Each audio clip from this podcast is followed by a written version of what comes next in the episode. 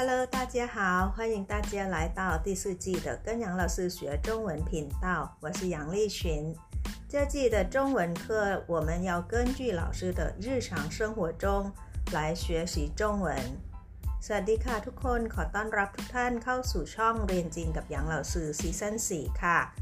บทเรียนในซีซั่นนี้จะเป็นบทเรียนที่เกี่ยวข้องกับชีวิตประจำวันของเหล่าซือค่ะ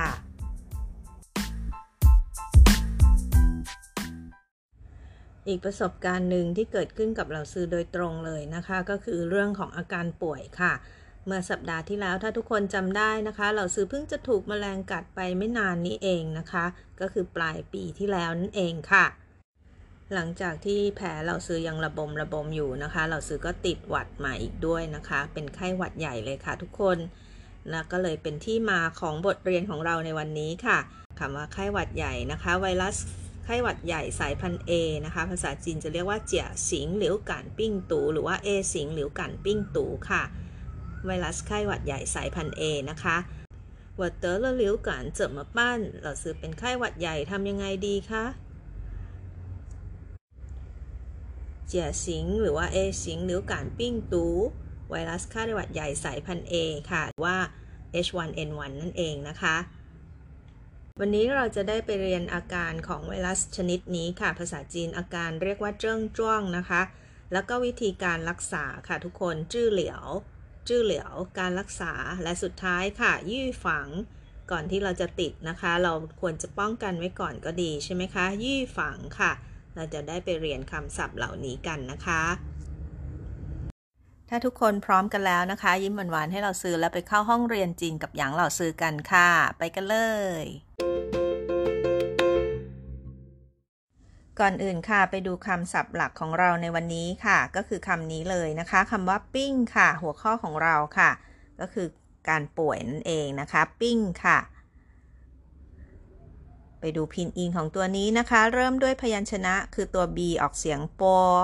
สระนะคะ ing ออกเสียงอิง ใส่วรรณยุกต์เสียงที่ 4 ไว้บนตัว i ค่ะผันแบบนี้นะคะ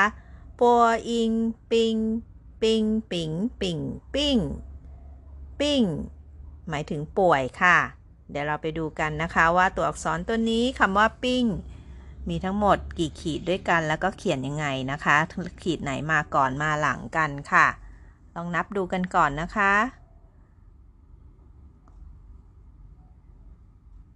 ทั้งหมดมี 10 ขีดด้วยกันค่ะทุกคน ดูนะคะ เริ่มจากตรงนี้ค่ะ1สองสามสี่ห้าหกข้างในนะคะเจ็ดแปดเก้าแล้วก็สิบค่ะ ลองพอสตรงนี้แล้วก็ฝึกเขียนให้คล่องแล้วก็ออกเสียงให้ถูกต้องก่อนนะคะสำหรับหัวข้อของเราในวันนี้ค่ะคำว่าปิ้ง แปลว่าป่วยค่ะ เดี๋ยวเรากลับมานะคะ เราจะไปดูอาการของโรคไข้หวัดใหญ่กันนะคะ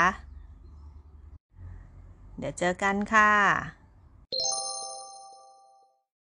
好了，下面我们来看甲型流感病毒的症状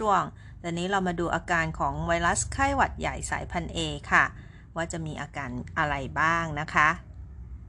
คล้ายๆกับไข้หวัดทั่วไปค่ะ เริ่มด้วยฟาเชาก็คือมีไข้ค่ะ ฟาเชาฝึกอ่านตามหลักสือด้วยก็ได้นะคะ ฟาเชามีไข้ค่ะ และอาการที่ 2 หรือว่าเจิ้งจ้วงอันดับ 2 ก็คือโถท่ง โถท่ง ปวดหัว โถท่ง แล้วก็โหหลงอย่างโหหลงก็คือคอค่ะ อย่างหมายถึงคันนะคะ อันนี้มีอาการ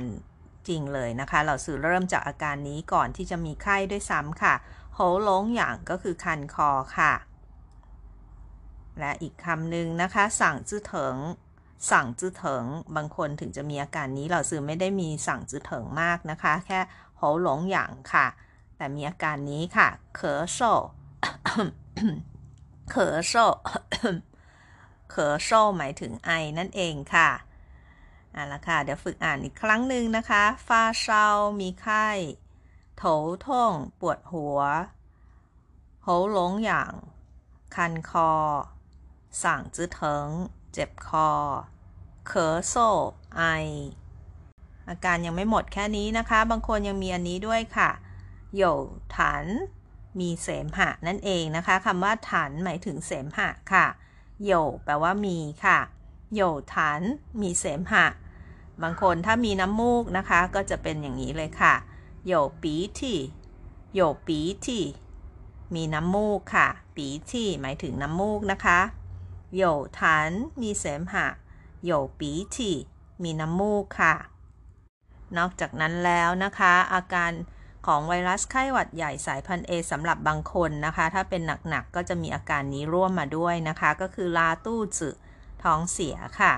ลาตู้จืดตู้จืดก็คือท้องนะคะ ลาตู้จืดหมายถึงอาการท้องเสียค่ะ และบางคนมีอาการเอ่อซินตามมาด้วยก็คือคลื่นไส้นะคะ แล้วก็โอทู่ค่ะ อาเจียนค่ะ รับประทานอะไรไม่ได้เลยใช่ไหมคะโอทู่อาเจียนค่ะ แต่ของเหล่าซื้อจะมีแค่ขมๆในลำคอนะคะ แล้วก็ไม่ค่อยเจริญอาหารค่ะ แต่ไม่มีอาการเหล่านี้นะคะลาตู้จืดท้องเสีย เออซิน คลื่นไส้โอทู่อาเจียนค่ะ และทั้งหมดนี้นะคะก็เป็นอาการที่พบเห็นได้บ่อยๆสำหรับผู้ป่วยที่เป็นหลิวกันหรือว่าไข้หวัดใหญ่นั่นเองค่ะ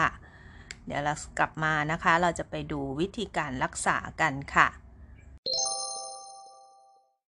好，下面我们来学习甲型流感病毒的治疗。ตอนนี้เรามาเรียนรู้การรักษาค่ะ ศัพท์เกี่ยวกับการรักษานะคะ ไวรัสไข้หวัดใหญ่สายพันธุ์ A กันค่ะ ไปดูกันนะคะ อันดับแรกเลยแน่นอนค่ะ เมื่อไม่สบายก็จะต้องชื่อเย่าชื่อเย่าก็คือรับประทานยาค่ะ ส่วนใหญ่นะคะ คนที่เป็นไวรัสก็ไม่ต้องกินยาฆ่าเชื้อใช่ไหมคะ ก็คือจะต้องรักษาไปตามอาการแบบนี้ค่ะ ถ้ามีไข้นะคะก็ต้องชื่อทุยเชาเย่าก็คือยาลดไข้นั่นเองค่ะ ทุยเชาเย่าคือยาลดไข้ค่ะ แต่ถ้ามีน้ำมูกนะคะ ปีที่ก็คือน้ำมูกนะคะ ยาลดน้ำมูกเขาจะเรียกว่าจื่อปีที่เย่า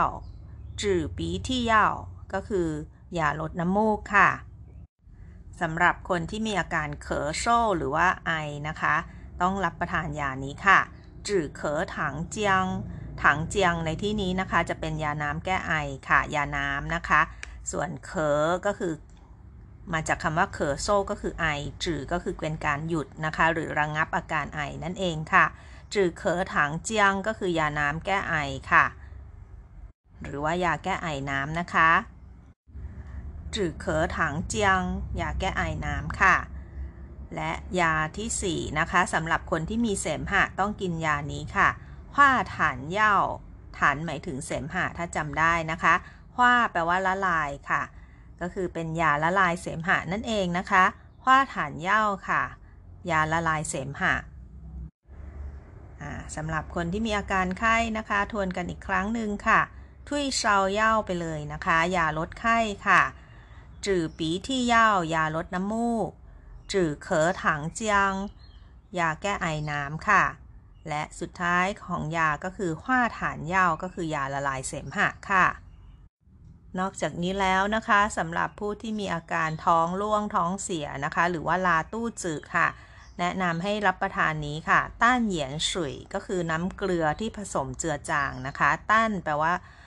ไม่เข้มข้นหรือว่าอ่อนๆนะคะ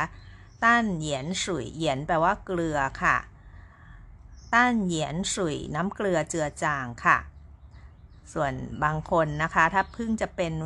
ไวรัสไข้หวัดใหญ่ใหม่ๆนะคะสองสามวันแรก คุณหมอก็จะออกยาชนิดนี้ให้ค่ะ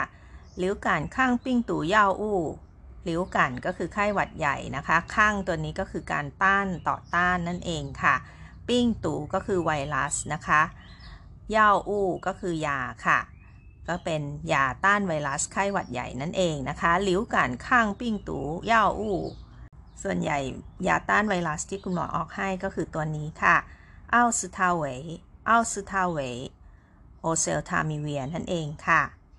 และสุดท้ายอันนี้เราซื้อเสริมให้เองนะคะ เราควรจะรับประทานเสริมเข้าไปเพื่อเพิ่มภูมิคุ้มกันให้ร่างกายต่อต้านกับไวรัสนะคะ ก็คือ维生素C 维生素C ก็คือวิตามินซีค่ะ แต่ถ้าใครที่รับประทานอาหารที่มีวิตามินซีสูงอยู่แล้ว ก็ไม่จำเป็นต้องพึ่งวิตามินซีเม็ดเม็ดเพิ่มนะคะ อันนี้แล้วแต่อาการของแต่ละคนเลยค่ะ ต้องขึ้นอยู่กับสภาพร่างกายของแต่ละคนด้วยนะคะ บางคนที่แพ้ยาลดไข้หรืออะไรก็ต้องปฏิบัติตามที่คุณหมอแนะนำนะคะ อย่าซื้อยารับประทานเองค่ะ แนะนำให้ไปหาหมอก่อนนะคะ แล้วก็ทานยาตามอาการแบบนี้ค่ะ นอกจากการรักษาด้วยการรับประทานยาตามอาการที่ว่ามาแล้วนะคะ อีกอย่างหนึ่งที่คุณหมอจะแนะนำก็คือตัวเคอสุยค่ะ ให้ดื่มน้ำเยอะๆนะคะ เราซื้อดื่มนี้ไปด้วยนะคะหนิงเหมิงจือก็คือน้ำมะนาวค่ะ แล้วก็เจียงทังนะคะ น้ำขิงค่ะ เราซื้อใช้เป็นขิงผงชงแล้วก็ดื่มนะคะ ช่วยให้คอรู้สึกสบายมากขึ้นค่ะ ตัวเคอสุย หรือว่านิ้งเหมิงจือหรือว่าเจียงทังนะคะ ดื่มน้ำเยอะๆ หรือว่าน้ำมะนาวน้ำขิงค่ะ อีกอย่างหนึ่งที่คุณหมอจะแนะนำนะคะ ชื่อชิงตันหยินชื้อกินอาหารอ่อนๆค่ะ ชื่อชิงตันหยินชื้อส่วนใหญ่นะคะ คนที่ป่วยมักจะรับประทานอาหารไม่ค่อยได้ เพราะว่ารู้สึกคอจะขมขมอย่างเราซื้ออย่างเงี้ยนะคะ คอจะขมมากเลยนะคะ ช่วงที่เป็นหวัดนะคะ ข้หวัดใหญ่ตอนนั้นน่ะนะคะ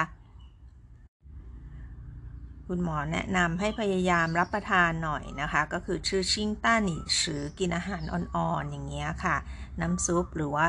โจ๊กหรือว่าว่าข้าวต้มอะไรแบบนี้นะคะ อย่ากกินอาหารที่มีรสจัดหรือว่าเผ็ดหรือว่าเค็มเกินไปอะไรอย่างนี้ค่ะ และอีกอย่างหนึ่งในการรักษาที่สำคัญมาก ๆนะคะ ไม่ว่าเราจะรับประทานยาแล้วทานอาหารดีๆ แล้วดื่มน้ำเยอะๆแล้ว แต่ถ้าเราไม่ได้พักผ่อนโรคเราก็ไม่หายค่ะ ต้องตัวซิลสิพักผ่อนเยอะๆด้วยนะคะ สุขภาพสำคัญค่ะ ต้องมีการพักผ่อนเยอะๆค่ะ และนี่ทั้งหมดนะคะก็เป็นวิธีการรักษาไข้หวัดใหญ่ค่ะเดี๋ยวเรากลับมาไปดูวิธีป้องกันกันอีกอย่างหนึ่งค่ะ ก่อนที่จะเป็นนะคะ สักครู่เดียวค่ะ最后，我们来看一下怎么预防甲型流感病毒。สุดท้ายนี้นะคะ เรามาดูกันถึงการป้องกันไวรัสไข้หวัดใหญ่สายพันธุ์ A ค่ะ แน่นอนค่ะ ก็คือการตาอี้เหมียว หรือว่าเจียจ้งอี้เหมียวฉีดวัคซีนนั่นเองนะคะ แต่สำหรับคนที่เคยฉีดอยู่แล้วนะคะ เขาแนะนำให้ฉีดเข็มกระตุ้นทุกๆ ปีปีละครั้งค่ะเจียเฉียงก็แปลว่ากระตุ้นนะคะก็คือตาเจียเฉียงอี้เหมียวหรือว่าเจียจ้งเจียเฉียงอี้เหมียวฉีดวัคซีนกระตุ้นค่ะ จะทำให้ร่างกายมีภูมิคุ้มกันเจ้าไวรัสตัวนี้นะคะ H1N1 ค่ะ นี่ก็คือวิธียี่ฝังหรือว่าการป้องกันนั่นเองนะคะ ก่อนจากกันค่ะ เราซื้อมีแถมท้ายเช่นเคยนะคะ การพูดให้คนป่วยหายเร็วๆนะคะ เราจะใช้ภาษาจีนว่ายังไงค่ะ พูดว่าอย่างนี้ค่ะจูหนีเจ้ายื้อคังฟู่จูหนีเจ้ายื้อคังฟู่ขอให้เธอหายเร็วๆนะ หรือว่าขอให้คุณหายไวๆนะจูหนีเจ้ายื้อคังฟู่และนี่ก็คือบทเรียนของเราในวันนี้ค่ะ หัวข้อของเราก็คือคำว่าปิ้ง ไปถึงป่วยค่ะ เรารู้จักไวรัสไข้หวัดใหญ่สายพันเอหรือว่า H1N1 เป็นภาษาจีนนะคะ เรียกว่าเจียสิง หรือว่าเอสิง หรือการปิ้งตูเจียสิง หรือการปิ้งตูหรือว่าเอสิง หรือการปิ้งตูค่ะหัวเชิงปิงเหรอฉันป่วยแล้วตันชื่อหัวยฟูเจียนคังเหรอเราซื้อหายป่วยแล้วค่ะ ขอบคุณที่เป็นห่วงนะคะทุกคน และพบกันในคลิปต่อไปค่ะ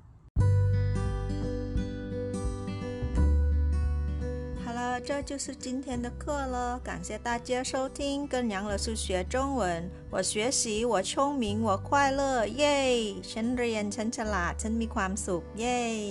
ขอบคุณทุกท่านที่ติดตามรับฟัง พบกันใหม่ครั้งหน้า สวัสดีค่ะเสียชื่อใจเจียน